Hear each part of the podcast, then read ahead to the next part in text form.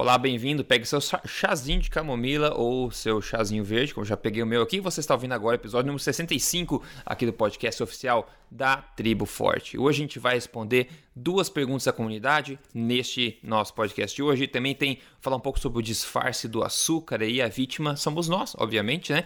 Tem também um pouco, a gente vai falar um pouco sobre a relação entre o café e o sal. Como assim café e sal? E também um sumário bastante legal aí da ciência low carb versus low fat, né? Não tem mais como defender o lado errado da força, na é verdade. É isso aí. Doutor Souto, tudo bem por aí? Tudo bom, Rodrigo? Boa tarde, boa tarde para os ouvintes. Boa tarde a todo mundo. Bom, como de praxe, eu acho que tem duas perguntinhas é, interessantes aqui que muita gente pode aproveitar as respostas, provavelmente.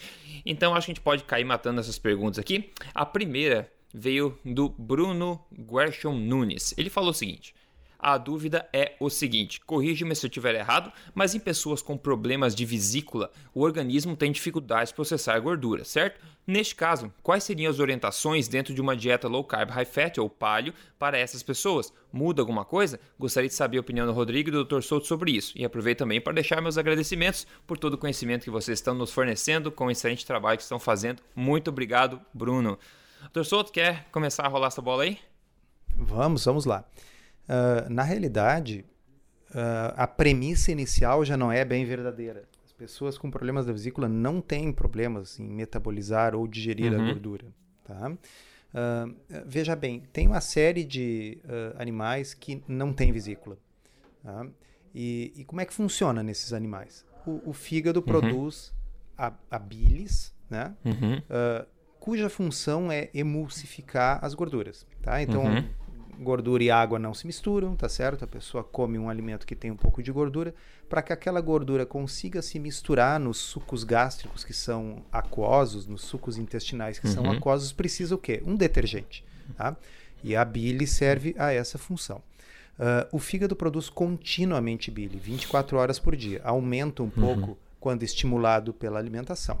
Uh, naqueles que têm vesícula biliar, nos animais que têm vesícula biliar, o ser humano é um desses, a bile, a, a bile que não está sendo usada naquele momento, quando a pessoa está em jejum, por exemplo, ou quando uhum. a pessoa está comendo uma alimentação sem nenhuma gordura, essa bile vai se acumulando dentro da vesícula biliar.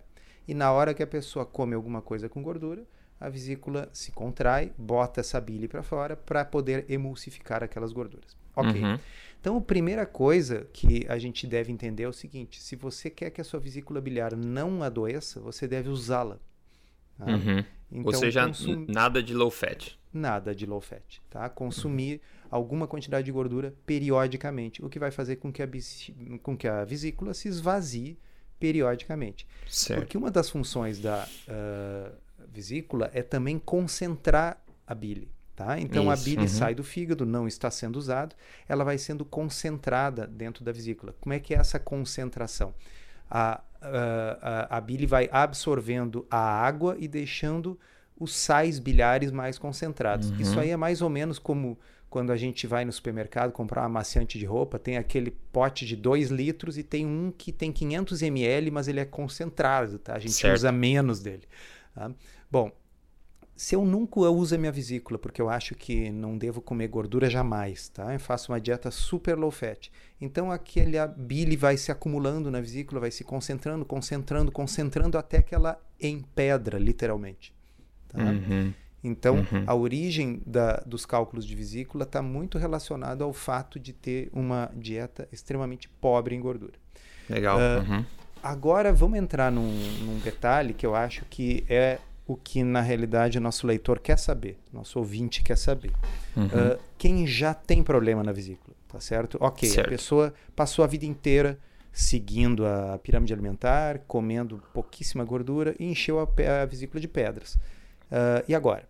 Bom, aí realmente pode ser um problema, né, Rodrigo? Porque uhum. cada vez que essa pessoa comer um alimento com um pouco mais de gordura e a vesícula for se contrair para expelir a bile que está lá dentro, esse é um momento onde uma pedrinha pode entalar no canal da vesícula e provocar dor, provocar uma cólica biliar.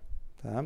Certo. De vez em quando, uma pedrinha é suficientemente pequena para descer pelo canalzinho da vesícula e entalar no canal que uh, é comum entre o fígado e o pâncreas, tá? que uhum. chama-se colédoco.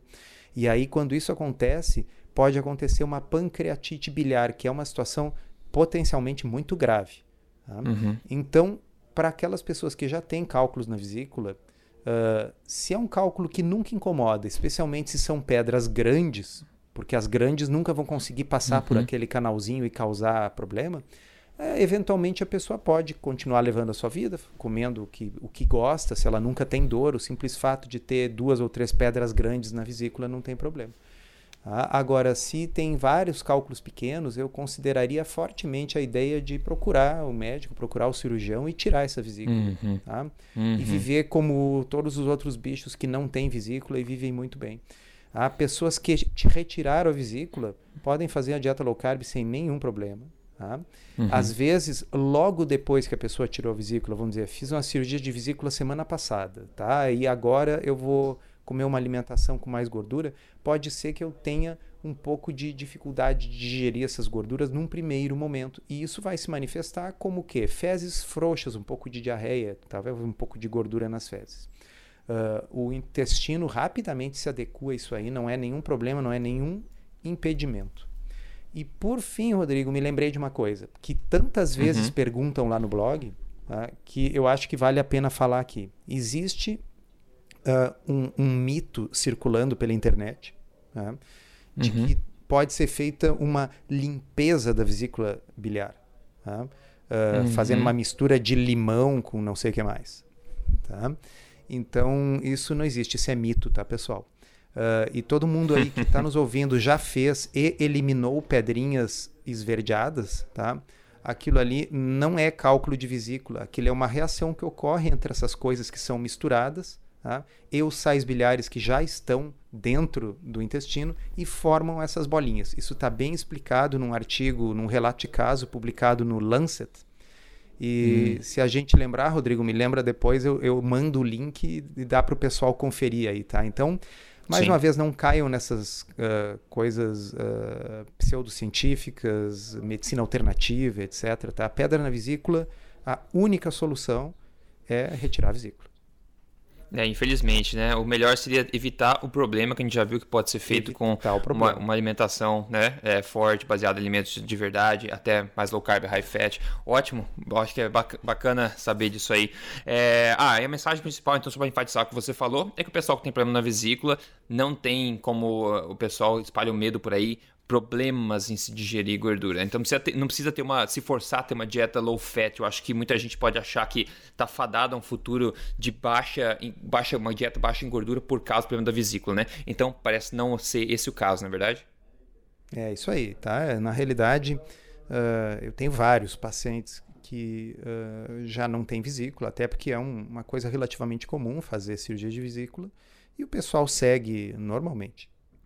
Uhum. Ó, ótimo. Vamos para a pergunta, a próxima pergunta aqui, que é bastante interessante também. É, o Frederico ele pergunta o seguinte: para indivíduos que têm dislipidemia familiar ou coronopatia, o que mais é deletério à saúde, o carboidrato ou a gordura? Uhum. Então, uh, essa pergunta, se não me engano, foi feita lá na lá Isso, em Viçosa, é uma né? daquelas né? divisões. É. Tá. Uh, é, digamos assim, ó, eu gostaria de ter mais evidência, evidência de ensaios clínicos randomizados para poder responder, mas a gente tem que usar o nível de evidência que a gente dispõe. Certo. Tá? Então a pergunta dele é para quem já tem dislipidemia ou para quem já tem coronariopatia. Vamos separar essas duas situações, tá? Para quem tem dislipidemia, ou seja, para quem tem uh, alteração nos lipídios, vai depender do tipo de dislipidemia. Tá? Uhum. Se a dislipidemia for caracterizada por excesso de triglicerídeos e HDL baixo, que frequentemente acompanha, nesses casos, com certeza uh, é muito pior consumir excesso de carboidratos do que gordura, ok? Certo. Então, quando a dislipidemia é caracterizada por hipertrigliceridemia, triglicerídeos elevados, a restrição uhum. de carboidratos é, sem dúvida, uma das melhores alternativas. É extremamente uhum. eficaz, quedas uh, violentas de, de, de, triglicerídeos com até relativamente pouco tempo de intervenção, mesmo antes uhum. da perda de peso ocorrer, tá? Certo. Então, essa é uma situação. Se a dislipidemia em questão é uh, LDL muito elevado, é hipercolesterolemia.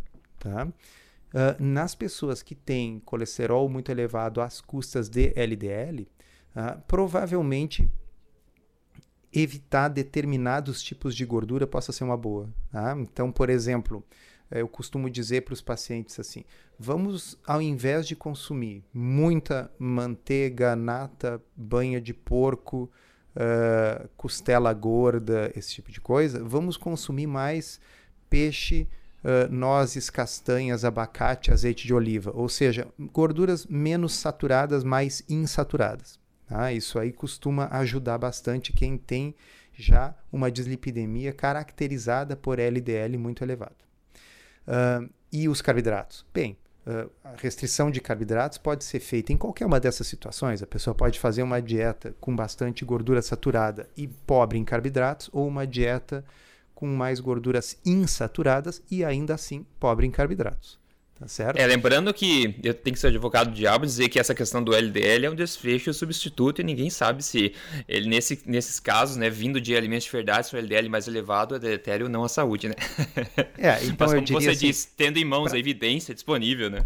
Claro, é tendo o que a gente dispõe, então por que É. a gente não apostar no, vamos dizer, eu posso conseguir reverter a síndrome metabólica, melhorar meus triglicerídeos, perder peso e não necessariamente eu preciso ter um LDL super alto para para que isso ocorra, Sim, né? sim. Então, se eu tenho Sim. geneticamente uma tendência a ter dislipidemia com LDL muito alto, bom, eu posso manipular a composição da minha dieta e escolher tipos de gordura menos saturadas e eu vou ter uma elevação menor do, do LDL. Ah, agora, a outra pergunta dele ah, é no Uhum. paciente que já é coronariopata. Ah, Isso. eu, eu entendo por pa- coronariopata o sujeito que já infartou, ou que tem angina, ou Certo. que já colocou um stent, tá certo? Que tem doença coronariana estabelecida. Aí a gente tem alguma evidência, e Uhum. não é de ensaio clínico randomizado, mas são evidências interessantes. Tá? eu tenho ah, uma postagem ah, até bastante longa no meu blog, especificamente sobre esse assunto. Eu acho que a gente pode linkar ela no episódio de hoje para quem quiser Uhum. ler, mas eu vou tentar resumir para vocês de cabeça, tá? Porque o Rodrigo não, ele não me avisa antes essas coisas, viu? Ele pega sempre de surpresa, sacanagem. Tem que ser no né? improviso, claro. É, ah, então. Quem ver, sabe faz ver. na hora, não é isso? Pois Vamos é, lá. exatamente. Ah, o, existe um estudo ah, em mulheres, existe um outro estudo em homens tentando responder essa questão. Então, eram pacientes já coronariopatas. ah, não é um ensaio clínico randomizado, mas eles analisaram o que essas pessoas que já tinham doença coronariana comia e, e qual, qual eram os desfechos. Tá? Uhum. E na realidade, tanto num dos estudos, que é em homens, como no outro, que é em mulheres, as pessoas que consumiam mais gordura e menos carboidrato tinham menor chance de ter um segundo evento coronariano. Vou Certo. repetir. As pessoas que consumiam menos carboidrato e mais gordura tinham uma chance menor de ter um segundo evento coronariano. É o oposto do que a maioria das pessoas pensa. Uhum. Uhum. Tá? Então, ah, bom, quem já nos escuta aqui há bastante tempo pode até imaginar as possíveis explicações, tá certo? Que a síndrome metabólica seja um fator de risco mais importante para doença cardiovascular do que propriamente a questão de consumir gordura ou não, e que como um dos melhores tratamentos, dos melhores manejos para síndrome metabólica é justamente uma dieta mais pobre em carboidratos. E isso Uhum. possivelmente explique por que, que essas pessoas que já têm doença nas coronárias, mesmo tendo doença nas coronárias, ainda assim têm desfechos melhores quando consomem menos carboidrato e proporcionalmente mais gordura. Não estou querendo dizer com isso que o coronariopata deva comer a carne mais gorda que ele encontrar.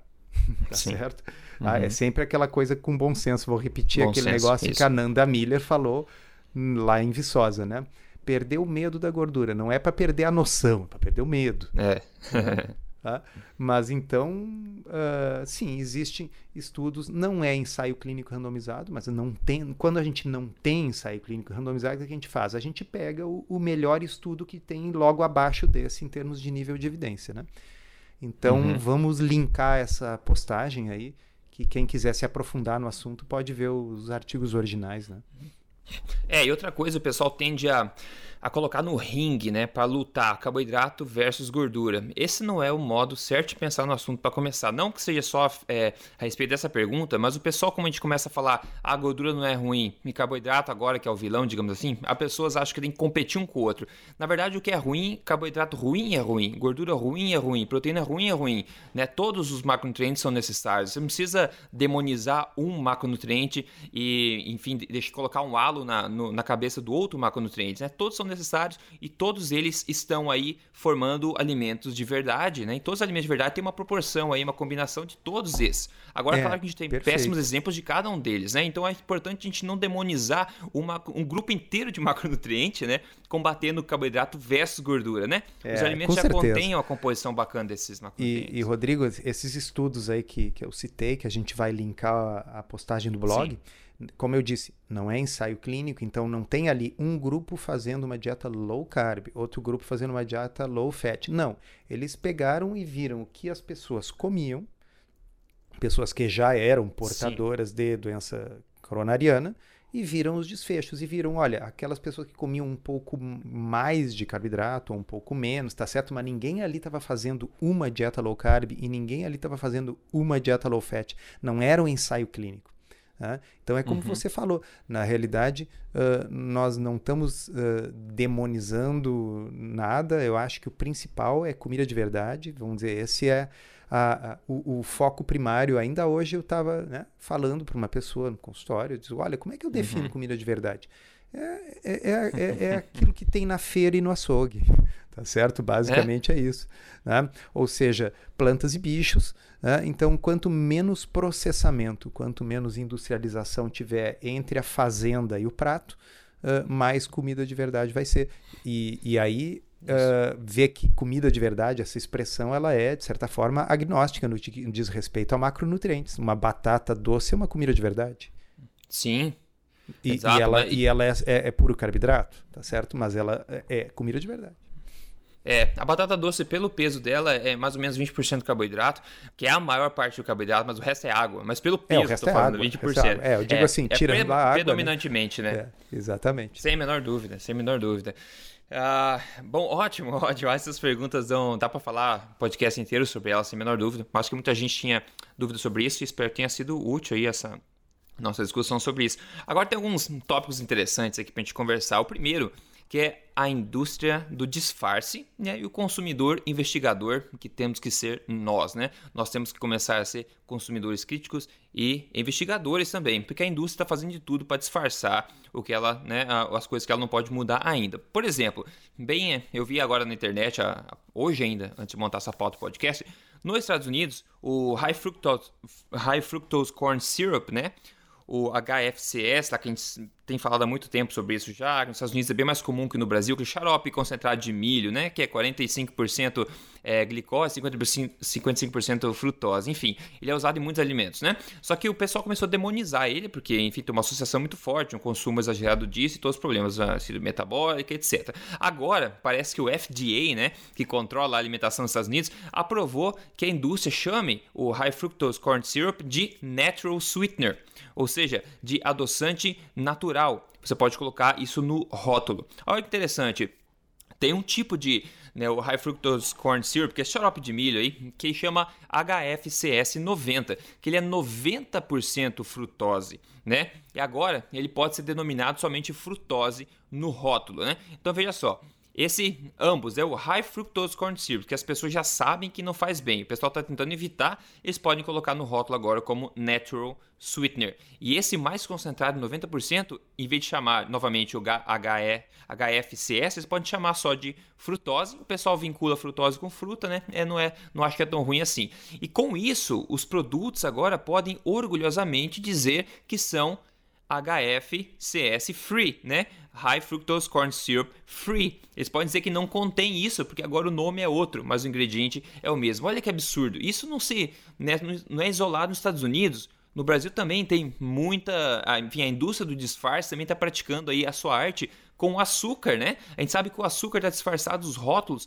com muitos nomes diferentes, né? Por exemplo, tem maltose, ou dextrose, xarope, né? xarope de milho, outros tipos de xaropes, o açúcar mascavo, sacarose, glicose, frutose, melaço, etc. Eu vou colocar um artigo aqui da Gazeta do Povo de Curitiba que colocou é, 20 nomes que eles usam aí para é. denominar açúcar, mas tem bem mais que isso no rótulo, né? Então, doutor Souto, a indústria continua tentando, assim, ah, o pessoal acha que açúcar é ruim, então vamos chamar açúcar de dextrose, porque ninguém vai saber né, que dextrose significa açúcar. Então, é, como eu falei, a indústria do, do disfarce e agora o que vai combater isso é o nosso, né, nosso centro crítico, informação e nós nos, tornar, nos tornarmos aí é, consumidores investigadores. Eu acho que é uma forma interessante para a gente começar a se proteger disso aí, né? É, a, a, indústria ela divide a cama com, com os governos e com os reguladores, né? Uhum. Então a gente sabe isso aí, é um, é, um, um, dorme junto com o outro e não existem segredos entre eles. Tá? Uh, então a gente tem que ter esse pensamento crítico e novamente eu aproveito o gancho para lembrar assim, olha só, aquela definição de comida de verdade, aquilo que tem no açougue e no, na, na feira, a gente não tem esse problema, né?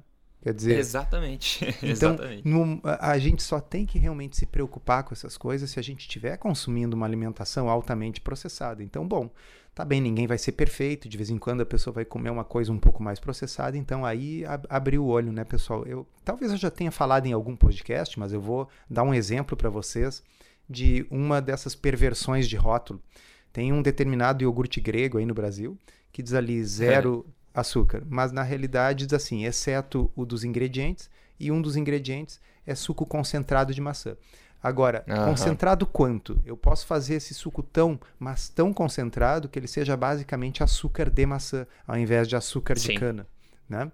Podia então, ser o high, high fructose corn syrup 90% que eles estão falando aqui, por ser algo assim é, equivalente. É, podia ser algo assim equivalente. Mas veja bem, quem leu a letra grande, a letra grande uhum. diz zero açúcar.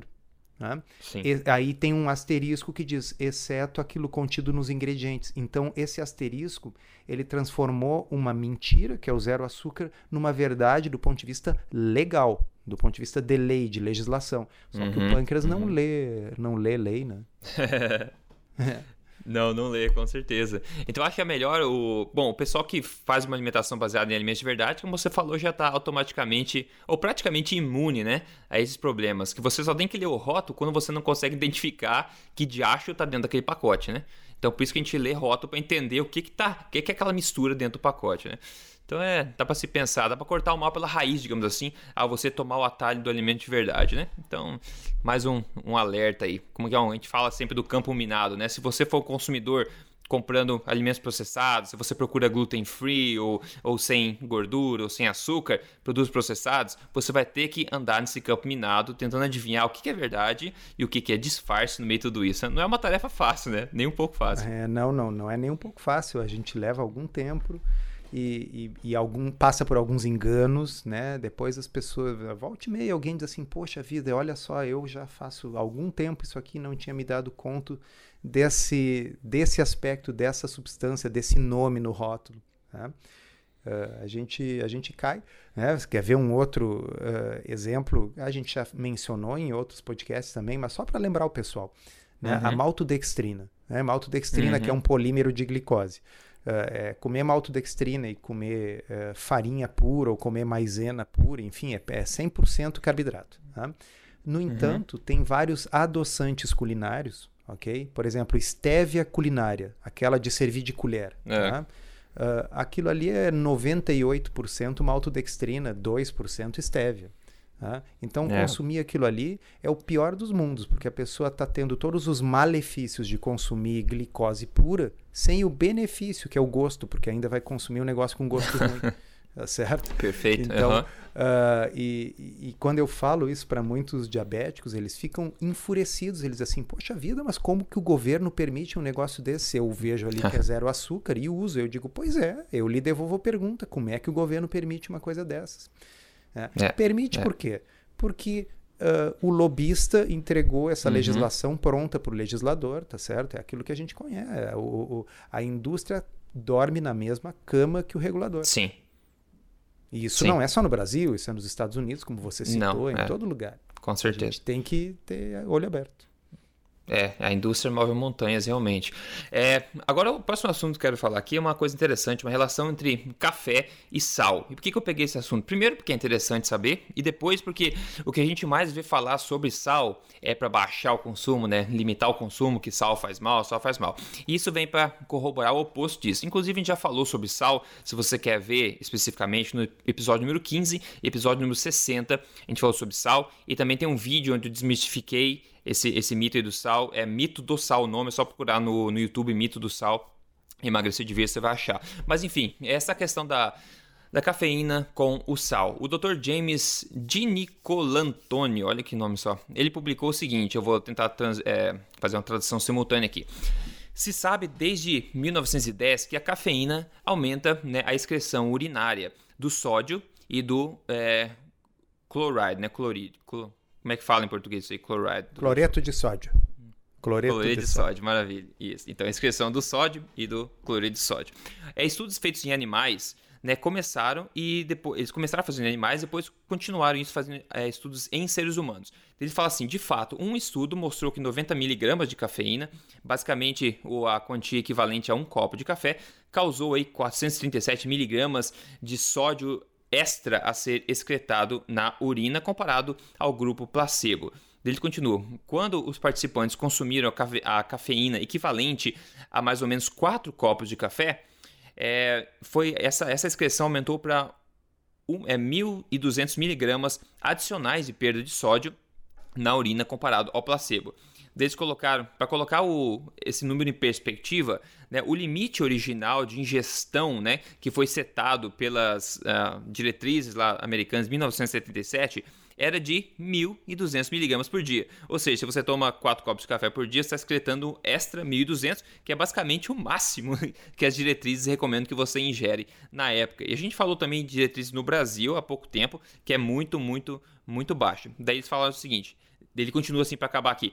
Nunca ninguém avisou o público né, que a gente pode perder tanto sódio assim consumindo-se apenas quatro copos de café, né? Então ele inclusive sugere colocar um pouco uma pitadinha de sal no café. Eu nunca fiz isso, é, eu, eu, confesso que eu não vou fazer. Eu acho que o, o, sal você pode ingerir através da alimentação se você não tiver medo dele, né? Mas é, eu nunca tinha visto essa, essa, enfim, ele focar nisso. Ele tem um livro, ele é autor de um livro chamado The Salt Fix. Então ele é um pesquisador específico, né? trazer a ciência do sal à tona. E ele comenta essa questão do café. A gente sabe que hoje em dia café tem muita gente que vai longe demais, né? Com esse hábito, principalmente nos Estados Unidos, que as pessoas tomam 4, 5, 6 é, copos por dia de café. E, e, é um diurético, como a gente sabe, todo mundo que toma café sabe, né? E se ao mesmo tempo você for seguir as diretrizes alimentares do teu país, seja no Brasil, nos Estados Unidos, você está limitando já o teu consumo de sal. E isso pode piorar, porque sal de menos, a gente viu, né, doutor Souto, que discutiu isso, inclusive, que a ciência mostra que sal de menos é tão perigoso quanto sal exagerado, né? E, infelizmente, eu acho que é um, é um, é problema aí que acontece basicamente se as pessoas estiverem tomando é, café demais e também estiverem limitando aí artificialmente ou se forçando a limitar aí o consumo de sódio no dia a dia, né? Rodrigo, de fato, uh, e, inclusive esse livro é um livro que eu estou esperando com, com bastante expectativa. Ele está em pré-venda, na realidade, o livro The Salt Fix, do de Nicola Antoni. De, de Nicola Antoni é um cardiologista uh, respeitado, ele é uh, editor de, um, de uma revista peer review chamado Open Heart. Uhum. ele está no board editorial de outras revistas médicas, quer dizer, ele é um cara ativo na, no mundo da cardiologia e da pesquisa. Né? E inclusive vou dar um pitaco aí para quem comprar esse livro do de Nicola Antônio. Eu não ganho nada com isso, tá? Vou deixar bem uhum. claro. Mas assim, eu, o meu nome tá citado lá no meio. Tá? Opa! Tá? Ó. Que legal. Então ele conversou comigo, pediu ele, se, se, tinha algum caso clínico de algum paciente e tal. Eu mandei, ele disse que ia colocar. Vamos ver se, se tá lá mesmo. Tá? Uh, mas enfim, o, o de Nicola Antônio é um cara que tem se dedicado muito a desmascarar o mito esse de, da restrição do sal. Né? Sim. Então o sal ele precisa ser uh, restrito em uma população muito específica, que são aquelas pessoas hipertensas e que são sensíveis ao sal, porque nem todos os hipertensos são sensíveis ao sal. Uhum. E mais do que isso, então, os hipertensos sensíveis ao sal e que estão consumindo sal demais. E sal demais seria para mais de 7 gramas. Né? Sim. Então, assim, não é, não é essa quantidade minúscula que está nas diretrizes, e é uma quantidade que, desde que a pessoa não consuma um monte de alimentos processados, vocês viram que o tema hoje é alimento processado, né? desde que a pessoa não consuma um monte de alimentos processados, o sal do saleiro não chega nessas quantidades tão grandes. Aí, tá? uh, agora, esse detalhe do café, eu, eu, eu, vi essa postagem do de Nicola Antônio, achei muito interessante, eu também nunca tinha ouvido falar, viu, Rodrigo? Uhum. E, e isso pode ser mais relevante ainda para aquelas pessoas que fazem, por exemplo, jejum intermitente e durante o jejum tomam café para caramba. Ah, sim, tá? sim, com certeza. Então imagina, a pessoa não está consumindo sal nenhum, não está consumindo na uhum. realidade nada, ela está em jejum, uhum. né? só tomando água uh, e, tomando café, uh, e tomando café. E aí excretando quantidades elevadas de sódio. Claro que vai dar dor de cabeça, tontura, sintomas, desequilíbrios hidroeletrolíticos. Então, fica mais uma vez a dica, né? Quem optar por fazer jejum intermitente, uh, repor os eletrólitos, quer dizer, fazer uma sopinha, um caldinho salgado né? uhum. e consumir isso durante o jejum. Você vai estar tá repondo aquele sódio que normalmente seria perdido e como a maioria das pessoas consome café na circunstância do jejum, vai estar tá repondo esse sódio extra que vai estar tá sendo perdido. Então, é uma, é uma bela dica do, do, de Nicola Antônio. E eu reforço aí, olha, estou bem curioso para ver esse livro. Ele, é, ele faz pelo menos um ano e meio que ele vem postando no Twitter todo santo dia artigos e mais artigos científicos sobre sal. Assim, ele revisou e, e, alguns artigos que ele botou no Twitter são artigos dos anos 20, dos anos 30. Uhum. Ele, ele foi assim nos últimos 100 anos de pesquisa sobre sal. Esse livro aí vai ser com certeza a fonte mais autorizada em termos de pesquisa sobre o assunto. É, só pode esperar que depois os órgãos façam uma revisão, enfim, da evidência, né? Porque, mas enfim, não vamos ser tão é, esperançosos é, eles assim, sempre né? fazem, né? É, Exato. Só que não. É, só que não, exatamente. Outra coisa que eles não fazem uma revisão, tá, passou da hora há muito tempo já, é essa questão do low fat e low carb, né? Por quê? Porque esse é o terceiro assunto que a gente vai falar aqui, tá? Sa é, saiu não. Tem um artigo no, no site authoritynutrition.com, vou colocar aqui para vocês, que eles sumarizaram basicamente 23 ensaios clínicos randomizados, né, publicados em jornais respeitados, que compararam né, a dieta low carb com a dieta low fat. E ele sumarizou vários pontos desses de, desses artigos todos aí. E no final fez alguns remarks né, a respeito de vários pontos interessantes, como o colesterol, perda de peso, etc. Bom, não tem suspense nenhum. Você deve imaginar que low carb ganhou em praticamente todos os aspectos. E realmente é verdade. Mas eu queria ler para vocês alguns desses remarks que eles fizeram no, né, a respeito dessa, dessa compilação, enfim, desse, dessa, desse alto nível de evidência, enfim. Sobre perda de peso, sobre perda de peso, ele fala o seguinte: os grupos que fizeram low carb é, frequentemente perderam duas a três vezes mais peso do que os grupos de low fat, baixa gordura, né? Em algumas instâncias não teve diferenças significativas. Na maioria dos casos, as calorias foram restritas nos grupos de baixa gordura, enquanto os grupos de low carb podiam comer quanto eles quisessem. Olha só. Agora, e quando ambos os grupos né, restringiram calorias, o grupo de low carb ainda perdeu mais peso, não em todos os estudos, mas na maioria deles. Teve um estudo que mostrou que o, o pessoal do low fat perdeu um estudo no meio que perdeu mais peso, mas a diferença foi pequena e não era estatisticamente significante. É esse tipo de estudo que ah, o pessoal da oposição gosta de colocar o foco em cima, né? Mas não é nem estatisticamente significante, não dá nem para falar muito a respeito, né? Ele continua. Em vários estudos, a perda de peso foi maior no começo da intervenção, né? E as pessoas começam a reganhar o peso quando elas abandonam a intervenção, abandonam a dieta, né? E quando você olha para a dieta, é, quer dizer, a gordura visceral, né, a gordura abdominal, que a gente falou no último podcast, por sinal, o pessoal do low carb, né, tem uma vantagem clara a respeito disso, ou seja, você perde mais gordura visceral do que o pessoal do low fat, né? Doutor Souza, bom, a gente já sabia disso, né? Eu acho que não tem nenhuma novidade aqui, nem para nós, nem para ninguém que estava que tá acompanhando nosso trabalho há muito tempo, mas são 23 ensaios clínicos randomizados de alta qualidade, mostrando uma vantagem claríssima aí da low carb comparada à low fat, e a gente está falando em, rev em, revisão né, dos órgãos aí de diretrizes, eu não sei o que eles estão esperando mais para que isso aconteça, hein?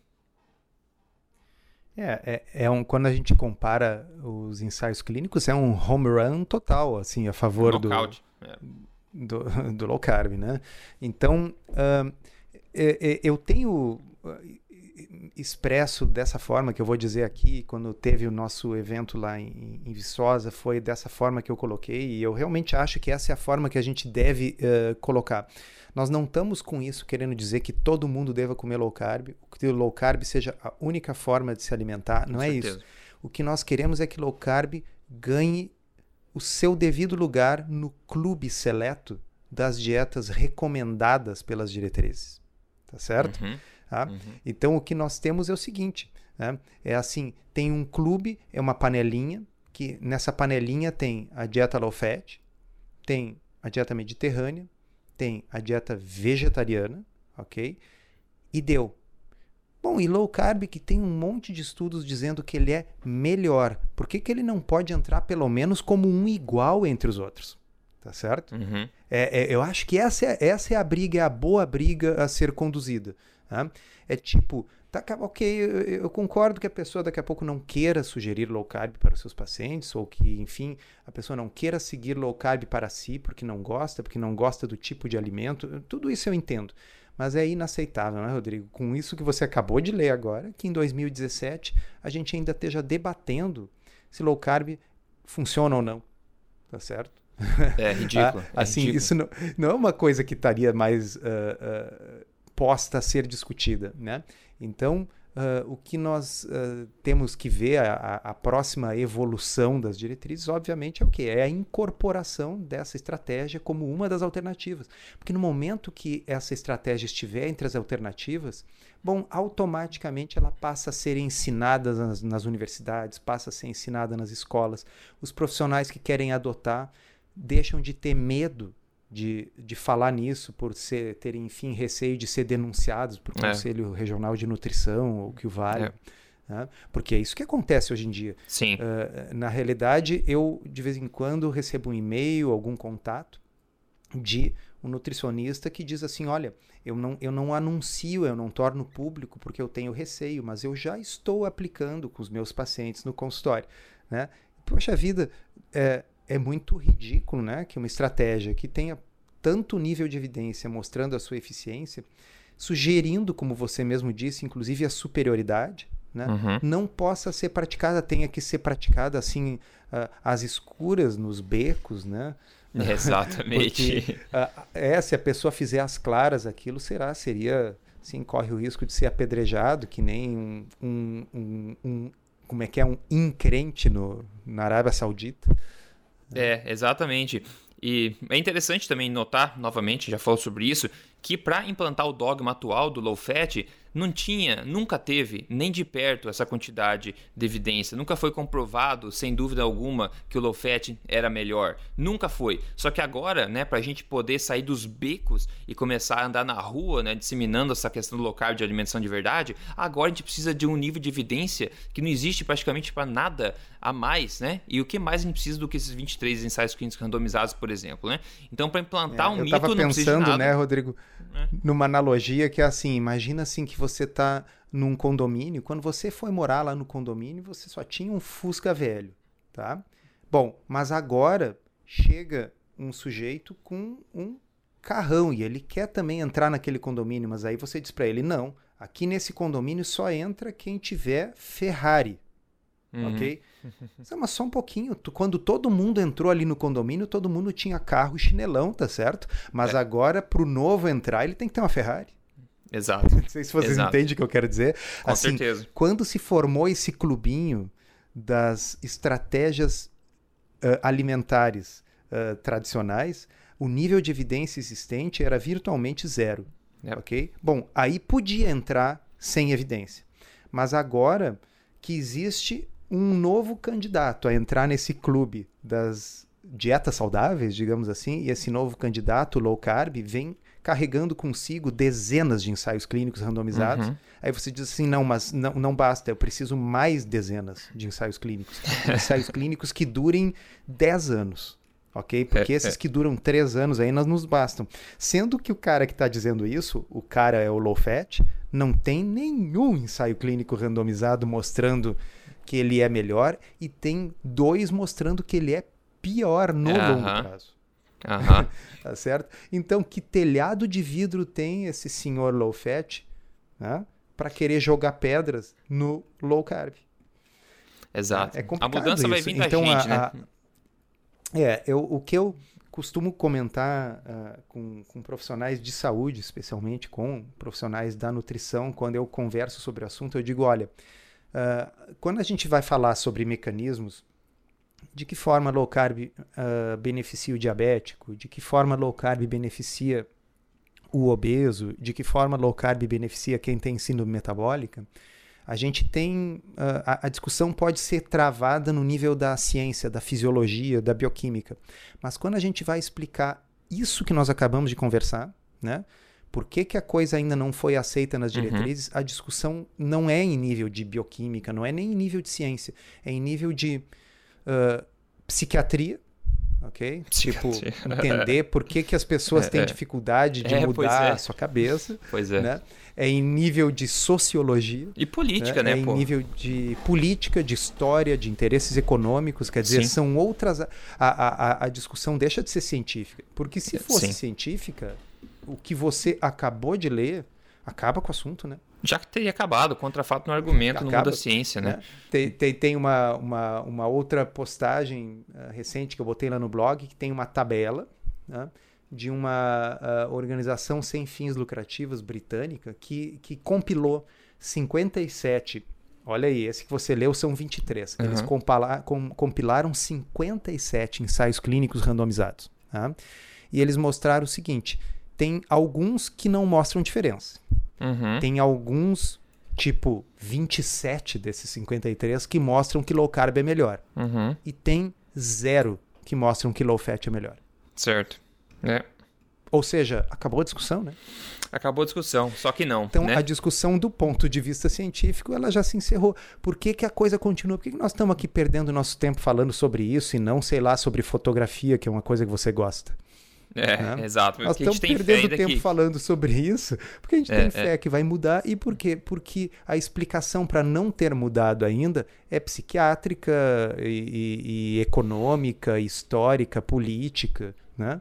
Porque É, se fosse ciência, é assim, olha, tem 27 mostrando que é melhor e zero mostrando que a outra é melhor. Ah, bom, então acabou, vamos adotar essa aqui que funciona melhor, né?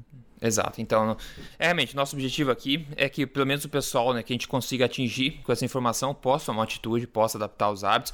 E com isso, você vai passando para frente, uma pessoa tem sucesso passa para frente para os familiares, para os amigos, e com isso vai gerando uma demanda que com o tempo vai ser impossível de se segurar. E a gente sabe ser uma coisa que muda a indústria, que muda política, que muda um país é a geração de demanda pela população. Não tem como segurar isso, os outros vão se adaptar a isso. Então, acho que a gente está no caminho certo. Só quero completar aqui com os outros pontos dessa, desse artigo que eu falei. Em relação ao HDL, por exemplo, nesse, nessa compilação de, de estudos, né? ele fala que o HDL, geralmente nas low carb, né, aumenta né, o HDL, que é o colesterol, digamos, entre aspas, bom, enquanto não muda muito na low fat e em alguns casos ele abaixa. O LDL em média, né, ao contrário que a gente pode pensar, em média ele não aumenta. Claro que tem para cima e para baixo, mas ele fala que em média ele não aumenta. O triglicerídeos, a queda é muito maior no low carb, a gente já sabe disso, né?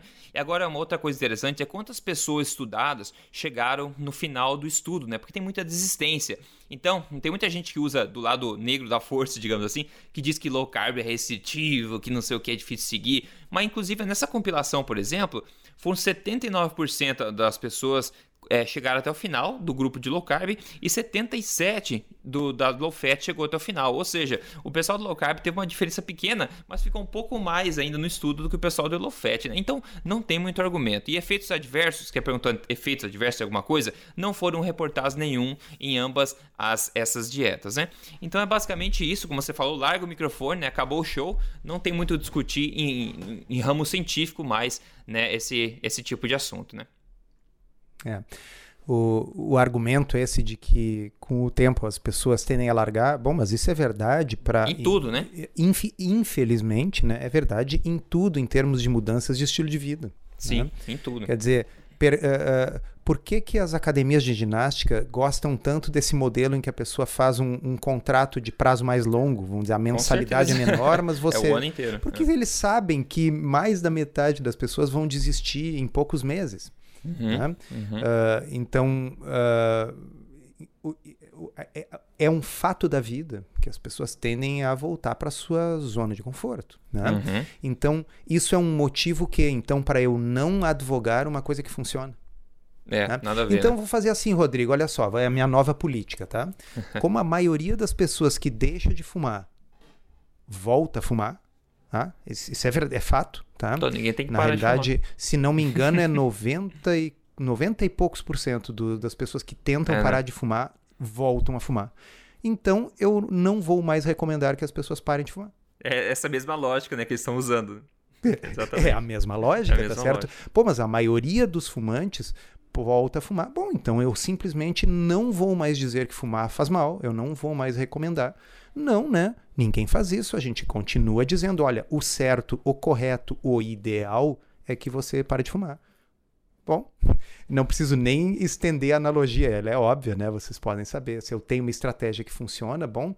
Sim, eu sei que é mais fácil fazer uma dieta chamada dieta nenhuma. essa, é, é, essa, é, muito fácil de essa é fazer. é mais fácil. Ok?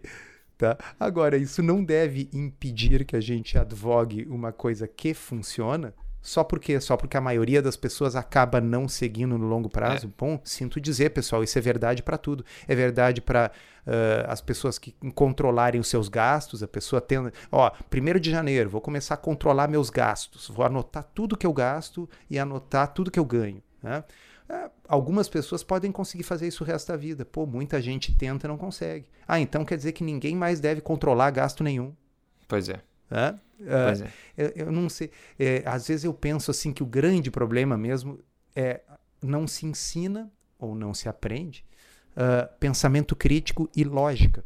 Uhum. Sabe? Uhum. Lógica no sentido assim de como organizar e concatenar os pensamentos. Uh, da mesma forma que a gente aprende assim no colégio a fazer álgebra aritmética, né? Então, assim, eu tenho lá x mais 5 igual a 12. Bom, aí eu passo um para o outro lado tal, e faço a conta, né? Existe um negócio chamado lógica, que a gente pega e ao invés de fazer com números, a gente faz com argumentos. Né? Uhum. Então, assim, falta ensinar isso, sabe, Rodrigo? Falta. Porque se as pessoas pensassem com lógica, não falavam determinadas bobagens. Não, e vou além, dizendo que falta também um pouco mais de inteligência emocional, né? Um pouco de consciência sobre o comportamento humano, que é muito mais previsível do que a gente imagina, né? E quando a gente tem, tem consciência da, de quanto é previsível o nosso comportamento, de como a gente está sendo ser humano, digamos assim, a gente consegue entender mais, até com mais lógica, os nossos hábitos, né? E o porquê da gente não seguir com os hábitos. Então é até engraçado falar assim, o método funciona, mas infelizmente tem que aplicar ele para tirar o resultado, né?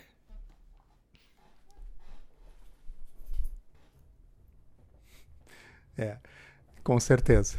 Ótimo. Doutor, para a gente fechar aqui então, o que, que você degustou aí na sua última refeição? Ah, então, hoje no almoço eu degustei um estrogonofe de uh, carne com palmitos. Hum. Né? Eu acho que na outra vez que a gente falou, eu já tinha falado a mesma coisa, mas foi um outro estrogonofe de carne com palmitos, não era o mesmo. O outro é com abóbora, eu acho. Você tinha falado. Dentro ah, de uma então, abóbora. É, não, esse, esse, esse não era dentro da abóbora. Tá? É isso aí, mais um, uma saladinha, mais um, um, um, bifinho. Que hoje eu tava com fome e comi bastante no almoço. É. é. que beleza. É, já... estamos aí. É, eu já pro outro lado não comi quase nada. A gente tá. Então, uma semana aqui num parque nacional, aqui no Canadá, chamado Bruce Peninsula National Park.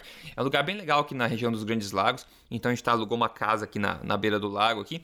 E a gente foi fazer uma trilha hoje de manhã também. É, e o que eu comi foi um pacotinho de jerky, né? Aquele beef jerky. Só para repor um pouco da, do sal, enfim, que a gente estava falando até agora, também dá um pouco da proteína e tal, enquanto a gente estava dando uma caminhada, então não teve muito almoço assim. Então agora a janta provavelmente vai ter. Beef jerky para quem para quem é brasileiro aí não conhece, é tipo uma carne seca, é. bem temperada, bem gostosinha que tem para vender nos Estados Unidos e no Canadá, a gente encontra. Muitos têm açúcar, mas a gente sabendo procurar, a gente encontra uns que têm pouco açúcar. Isso, tem uma variação interessante. Eu estava também comentando outro dia nos meus, meus vídeos que eu faço a vez no Instagram, que aqui tem um, tem um grill fora, né? E eu falei assim, deixar fazer um homem feliz, né?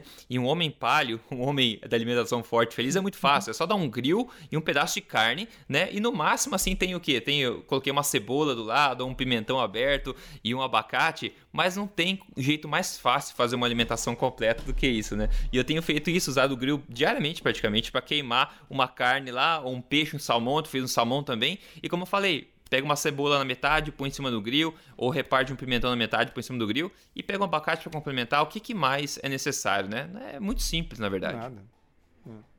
Então, maravilha. Então, só vamos fechar esse episódio, então. grande abraço para todo mundo. Obrigado por escutarem. Se você quer fazer parte do Tribo Forte, lembre-se, você pode sempre entrar em triboforte.com.br, se juntar a essa família, esse movimento que está mudando devagarinho aí a saúde no Brasil. Então, obrigado, doutor Souto, e a gente se fala no próximo episódio.